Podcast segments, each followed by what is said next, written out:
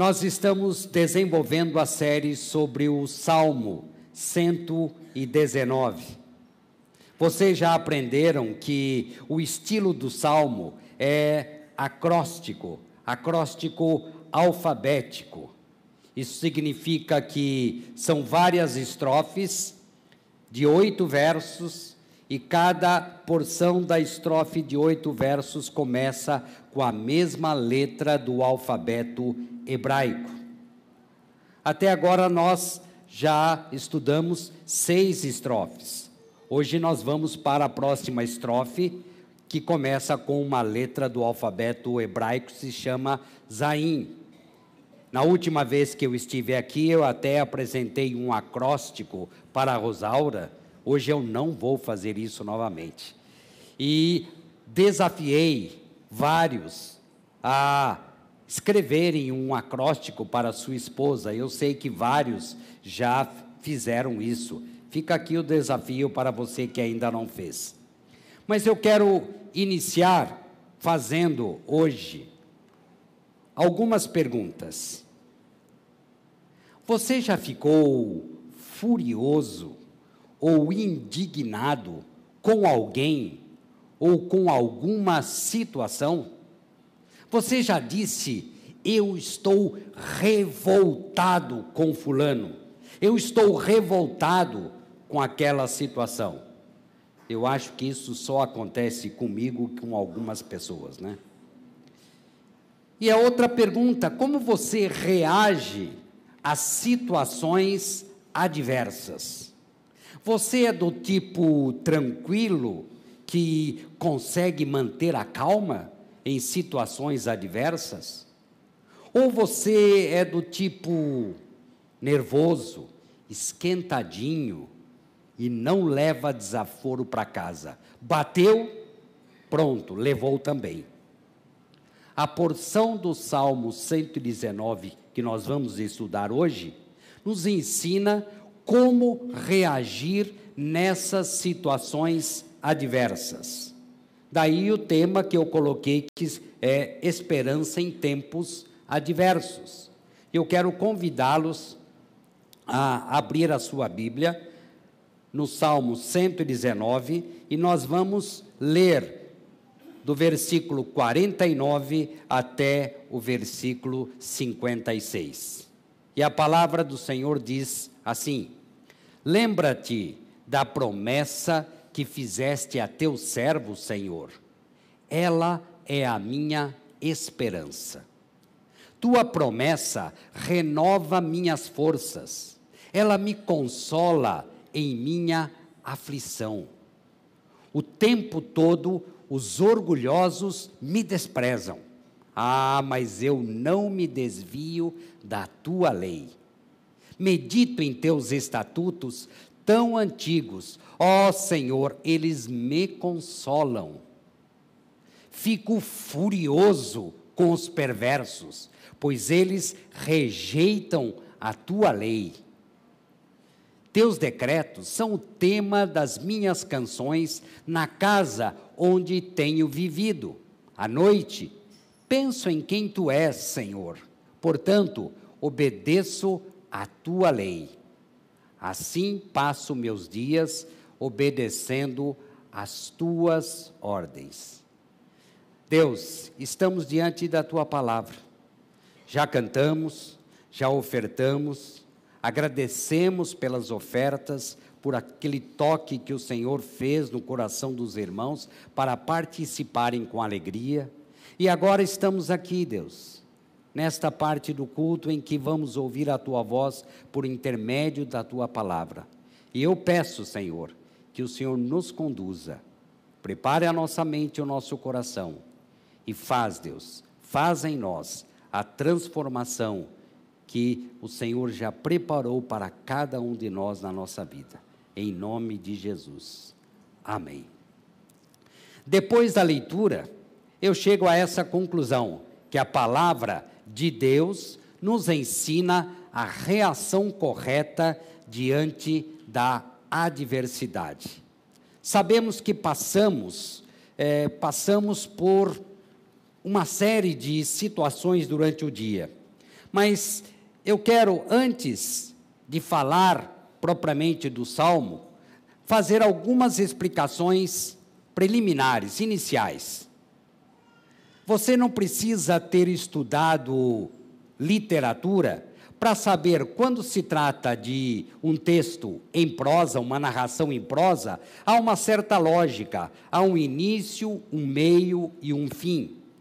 Mas quando se trata de poesia, nem sempre os fatos são lineares, nem sempre há essa lógica. Parece que fatos e sentimentos estão misturados. É mais ou menos isso que acontece nessa estrofe. Mas eu quero colocar uma sequência linear para que vocês possam entender melhor. O que acontece nessa porção? Em primeiro lugar, o salmista relata a sua aflição. Ele está sofrendo, ele está angustiado. Isso aparece bem claro no versículo 50. Você pode acompanhar aí na sua Bíblia.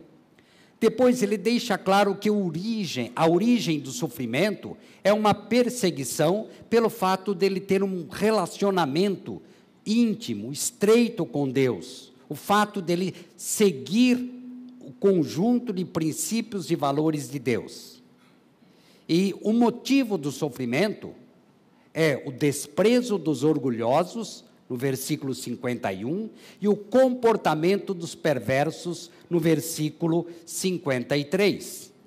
Mas é preciso também entender quem são essas pessoas, os orgulhosos e os perversos. Vamos entender bem o que ele quer dizer com isso. Orgulhosos, ou como aparece em outras versões, arrogantes, soberbos. São aquelas pessoas que sempre desprezam a Deus. Desprezam a Deus, desprezam também os princípios e valores de Deus. Pessoas sem Deus, vivem longe e não querem saber de Deus. Sabe aquelas pessoas lá do seu trabalho que lhe propõem fazer algo errado e você não aceita? porque você diz que isso, aquilo que eles querem fazer, está contra aquilo que você conhece de Deus. E se você não aceita, o que acontece? Você passa a ser desprezado, rejeitado, motivo de zombaria. É esse tipo de pessoa a que o salmista refere, se refere aqui como orgulhosos, arrogantes. A outra classe de pessoas os perversos, ou como aparece nas outras versões, ímpios, pecadores, são aqueles que conhecem a Deus, mas abandonaram a Deus. Conhecem, mas não querem saber de Deus. Naquela situação ali do salmista, provavelmente eram judeus que se afastaram de Deus por diversos motivos: casamentos com mulheres pagãs, prostituição, negócios ilícitos. E isso incomoda muito, mas incomoda mesmo o salmista a ponto dele ficar furioso, irado, como ele diz. E o que fazer diante dessas situações? Como agir com aqueles que nos perseguem? Como agir com aquelas pessoas que insistem em transgredir os princípios de Deus e sempre levar vantagem. Este texto de hoje nos mostra, pelo menos, duas reações diante dessas situações que causam aflição: revolta e esperança. Eu quero colocar para vocês o que eu estou entendendo como revolta e esperança, essas duas reações que ele, possíveis que ele mostra a respeito dessa adversidade que ele enfrenta. Primeiro, revolta. Quero esclarecer que revolta aqui não está no sentido de rebelião, de rebeldia, mas no sentido de indignação. Sabe quando lhe sobe o sangue? Você sabe bem o que é essa situação. A palavra original sugere até fumaça saindo pelas narinas. Você vai ver uma outra figura que mostra até fumaça saindo pelas orelhas. Quando você fica extremamente furioso, irado. Né? É claro que, em relação aos orgulhosos e arrogantes, parece que o salmista não encontra muita dificuldade e consegue lidar bem com a situação, consegue se sair bem. Veja o versículo 51, quando ele diz: O tempo todo os orgulhosos me desprezam, mas eu não me desvio da tua lei. Ele é alvo de zombaria, de desprezo, mas ele não se importa. Isso não o afeta, porque ele tem uma convicção.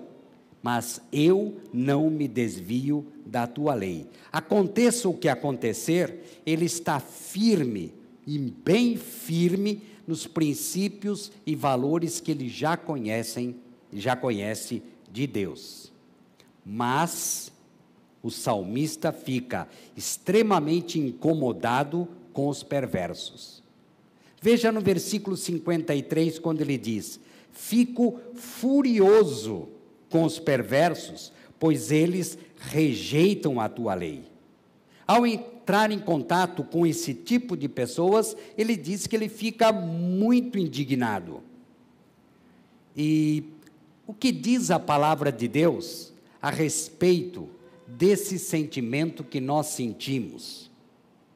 Estar indignado, estar furioso, estar irado. Eu citei alguns textos bíblicos, há outros, mas aí estão alguns textos que nos mostram como lidar com essa situação de fúria, de ira, de desequilíbrio emocional. E quero citar um exemplo para vocês, que é o que está em Provérbios 29, 11, que diz: O tolo mostra toda a sua ira, mas o sábio a controla em silêncio. Eu costumo dizer aqui que cada vez que eu estou meditando, estudando num, em um texto para trazer aqui, Deus tem falado comigo e Deus me prova. O meu carro deu um problema. Sabe aquela, aquele limpador de, de para-brisa, aquele esguicho? Como eu ando aí no trânsito, constantemente eu tenho que limpar, que está cheio de poeira. Não estava funcionando. Fui até a concessionária porque o carro está na garantia. Cheguei lá e mostrei. Ah, Bom, o carro não dá para isso não dá para ser consertado agora. Isso era, se não me engano, dia 15. E a pessoa disse: "Bom, quando é possível trazer aqui?" "Ah, eu vou ver aqui na agenda." Foi olhar ah, você deve trazer aqui no dia 13 de abril. O quê? Quase um mês? Então, subiu-me o sangue. Isso é um descaso com o cliente. Bom, mas tentei me conter. Aí, bom, nesse dia, e quanto tempo eu, eu posso ficar esperando? Não. O senhor vai ter que deixar o carro aqui dois dias. Como? Eu ficar sem carro dois dias? Eu não posso. É, mas não tem jeito. Subiu o sangue de novo. Aí eu me lembrei: ah, você está estudando o Salmo 20, eh, Provérbios 29, 11? O tolo mostra toda a sua ira, mas o sábio a controla em silêncio. O que, que eu tive que fazer? Abaixar a cabeça e me lembrar do texto. Eu tenho que me controlar. Me controlei, de fato. É, a moça que me atendeu não tinha é, culpa nenhuma. A, a outra pessoa responsável delegou para ela e a, qual que era a minha vontade? Dizer umas poucas e boas para a pessoa responsável. Mas me contive. Cheguei à minha casa, acalmei e fui num site chamado Reclame Aqui. Resolvido o problema. Começo de abril vou levar o carro e vou ficar dois dias sem carro, mas vão me dar um carro reserva sem pagar nada. Já pensou se eu tivesse me dominado pela minha ira? Ficaria sem nada e teria que esperar dois dias. Isso mostra como é o nosso ser. Como é o nosso ser. Então, a Bíblia diz isso a respeito desse sentimento.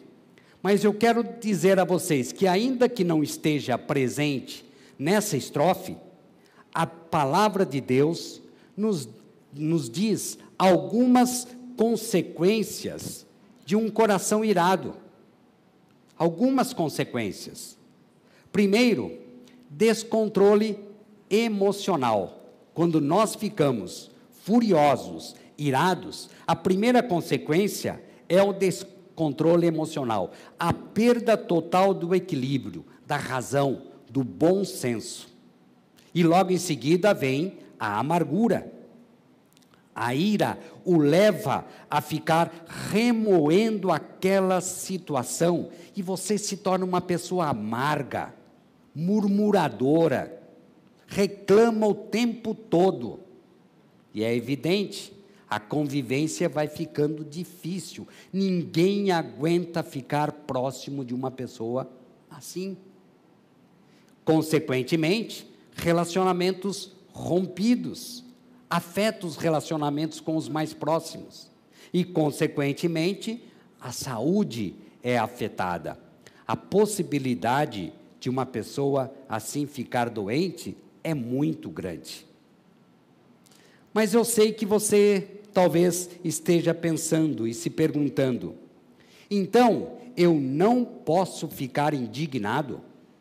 Eu não posso ficar furioso com alguma pessoa ou com alguma situação, sempre que eu ficar furioso, é pecado? O próprio texto que nós lemos de Provérbios, Provérbios 20, 29 e 11, já mostra que não é assim. O que, que diz o texto? O tolo mostra toda a sua ira. O que, que é mostrar toda a sua ira? É deixar-se dominar pela ira. Mas o sábio a controla. Isto quer dizer que podemos ficar indignados sim com alguma situação. Quem é que não fica indignado com algumas notícias ou várias notícias políticas do nosso país? Ficamos indignados. Mas não podemos nos deixar levar por esse sentimento. A palavra de Deus esclarece que a ira se torna pecado e, consequentemente, um afastamento de Deus quando permitimos que ela transborde sem limites. Você que viu aquele, aquela terrível cena daquelas, daquela barragem de Brumadinho arrastando tudo, a ira tem o mesmo efeito arrasta tudo que encontra pela frente, machucando, devastando tudo que vai que vem pela frente, com consequências irreparáveis, causando rancor, amargura e desejo de vingança.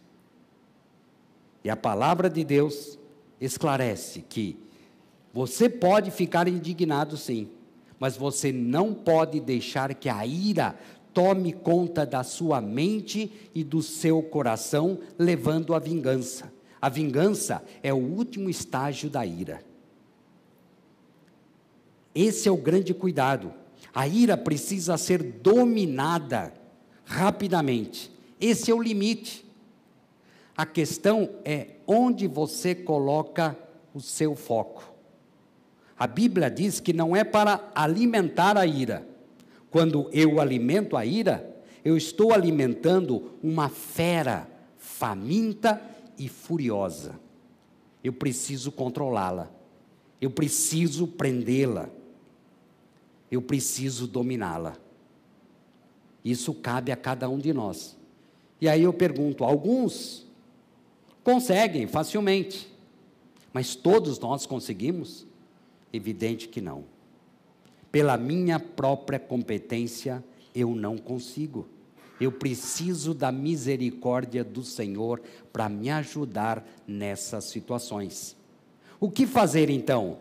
Aí nós vamos para o nosso segundo ponto, que é a esperança. E talvez você se pergunte: como em uma situação de adversidade é possível ter esperança? É, é possível sim. Tudo se resume onde eu coloco o foco. Eu tiro o foco da minha indignação, da minha ira, da minha fúria e coloco na palavra de Deus. Vamos ao exemplo do salmista. Ele diz, ele sabe que a fúria e a angústia o levam à morte. Mas o que, que ele diz aí no texto? A palavra de Deus me vivifica. Se eu me deixar levar, isso é morte. Mas a palavra de Deus me dá vida. Dessa forma, ele se lembra da promessa de Deus, como está no versículo 49. Lembra-te da promessa que fizeste ao teu servo, ela é a minha esperança. A, pro, a palavra de Deus nos lembra das consequências ruins de eu me deixar levar pela ira. A palavra de Deus me lembra das consequências benéficas de eu controlar, conter a minha ira. Mas quando eu mudo o foco do motivo da minha revolta para aquilo que Deus me ensina, me orienta, tudo muda, tudo acaba mudando. Como diz um texto do Novo Testamento. Vejam que não é só o Antigo Testamento que trata disso. Nós temos também vários textos, como indiquei, do Novo Testamento. O exemplo de Romanos 12, 19. Amados, nunca se vinguem, nunca se vinguem.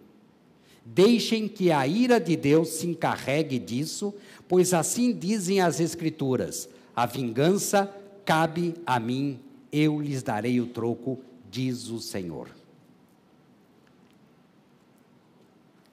Porque Deus nos orienta para deixar a vingança com Ele.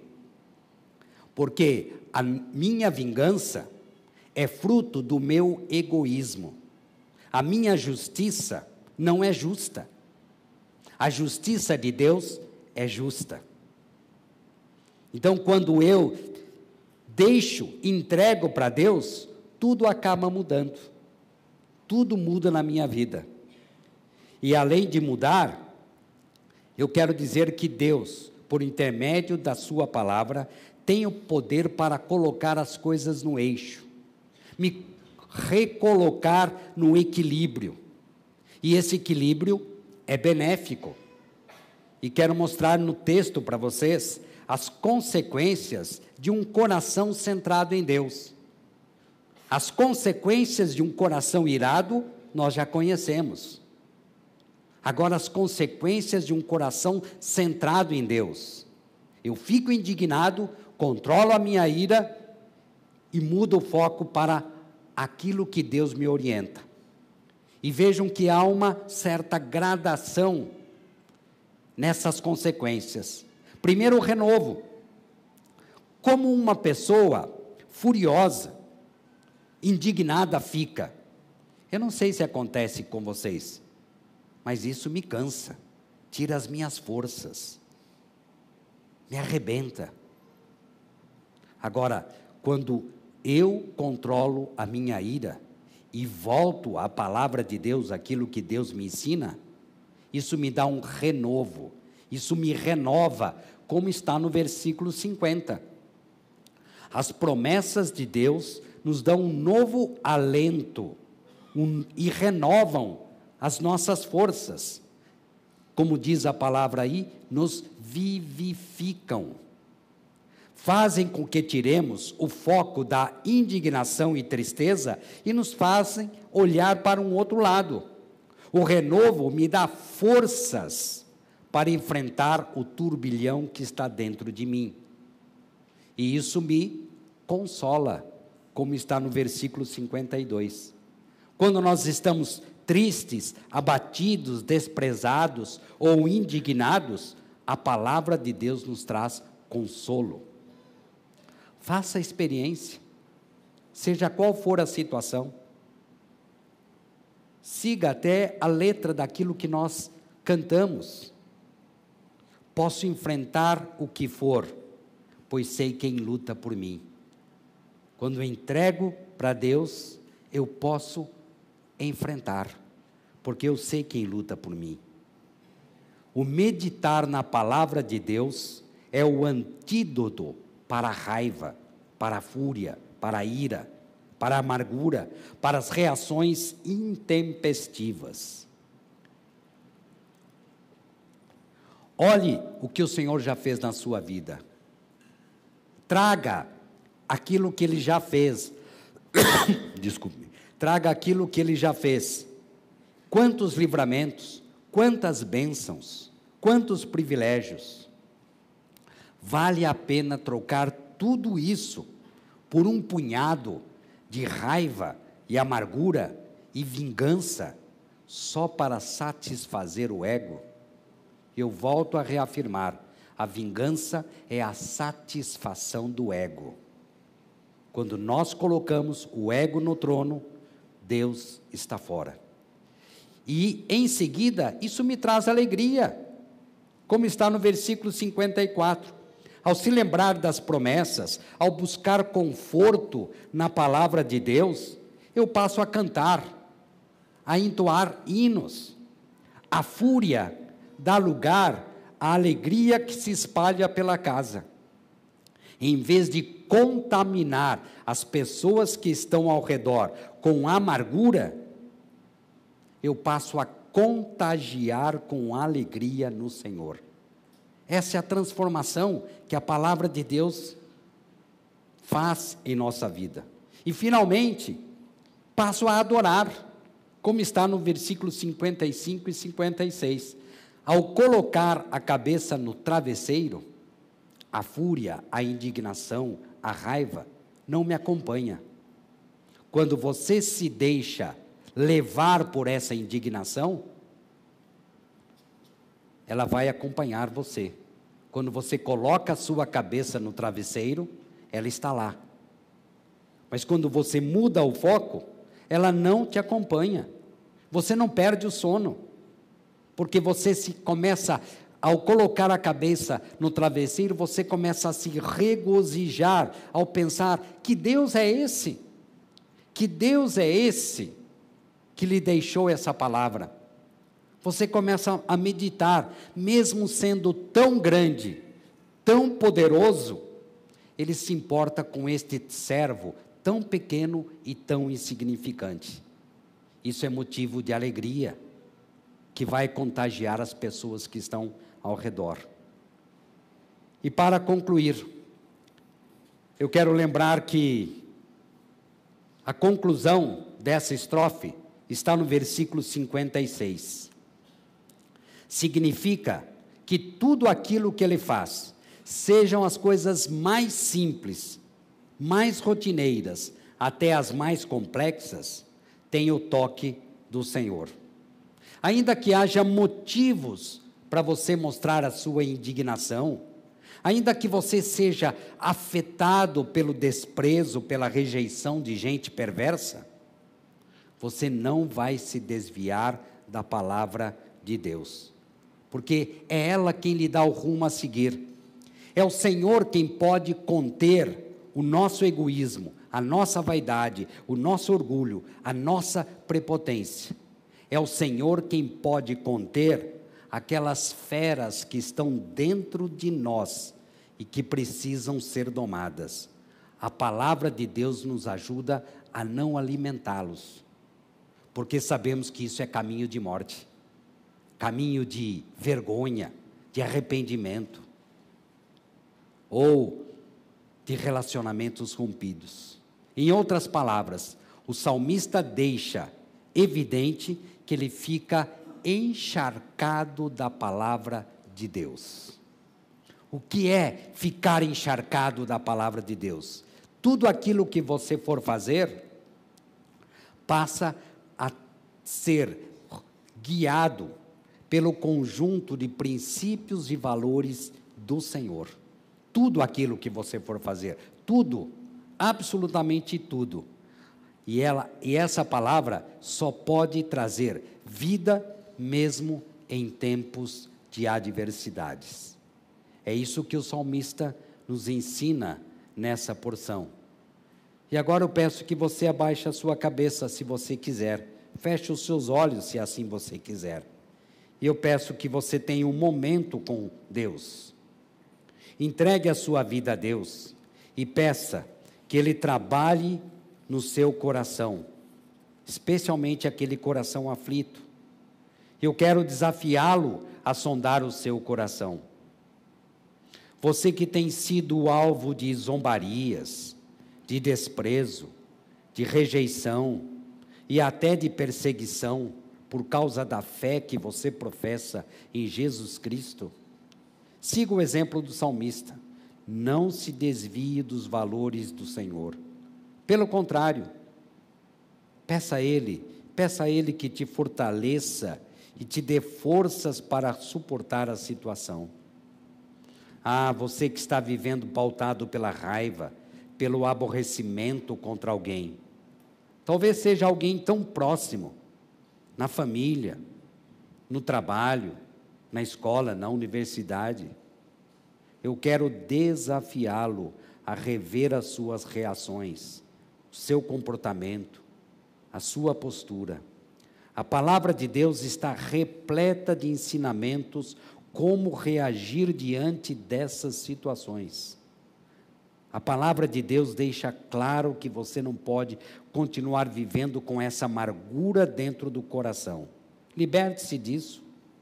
Traga à memória aquilo que lhe pode dar esperança. Olhe para trás e tenha o coração grato por aquilo que Deus já lhe fez.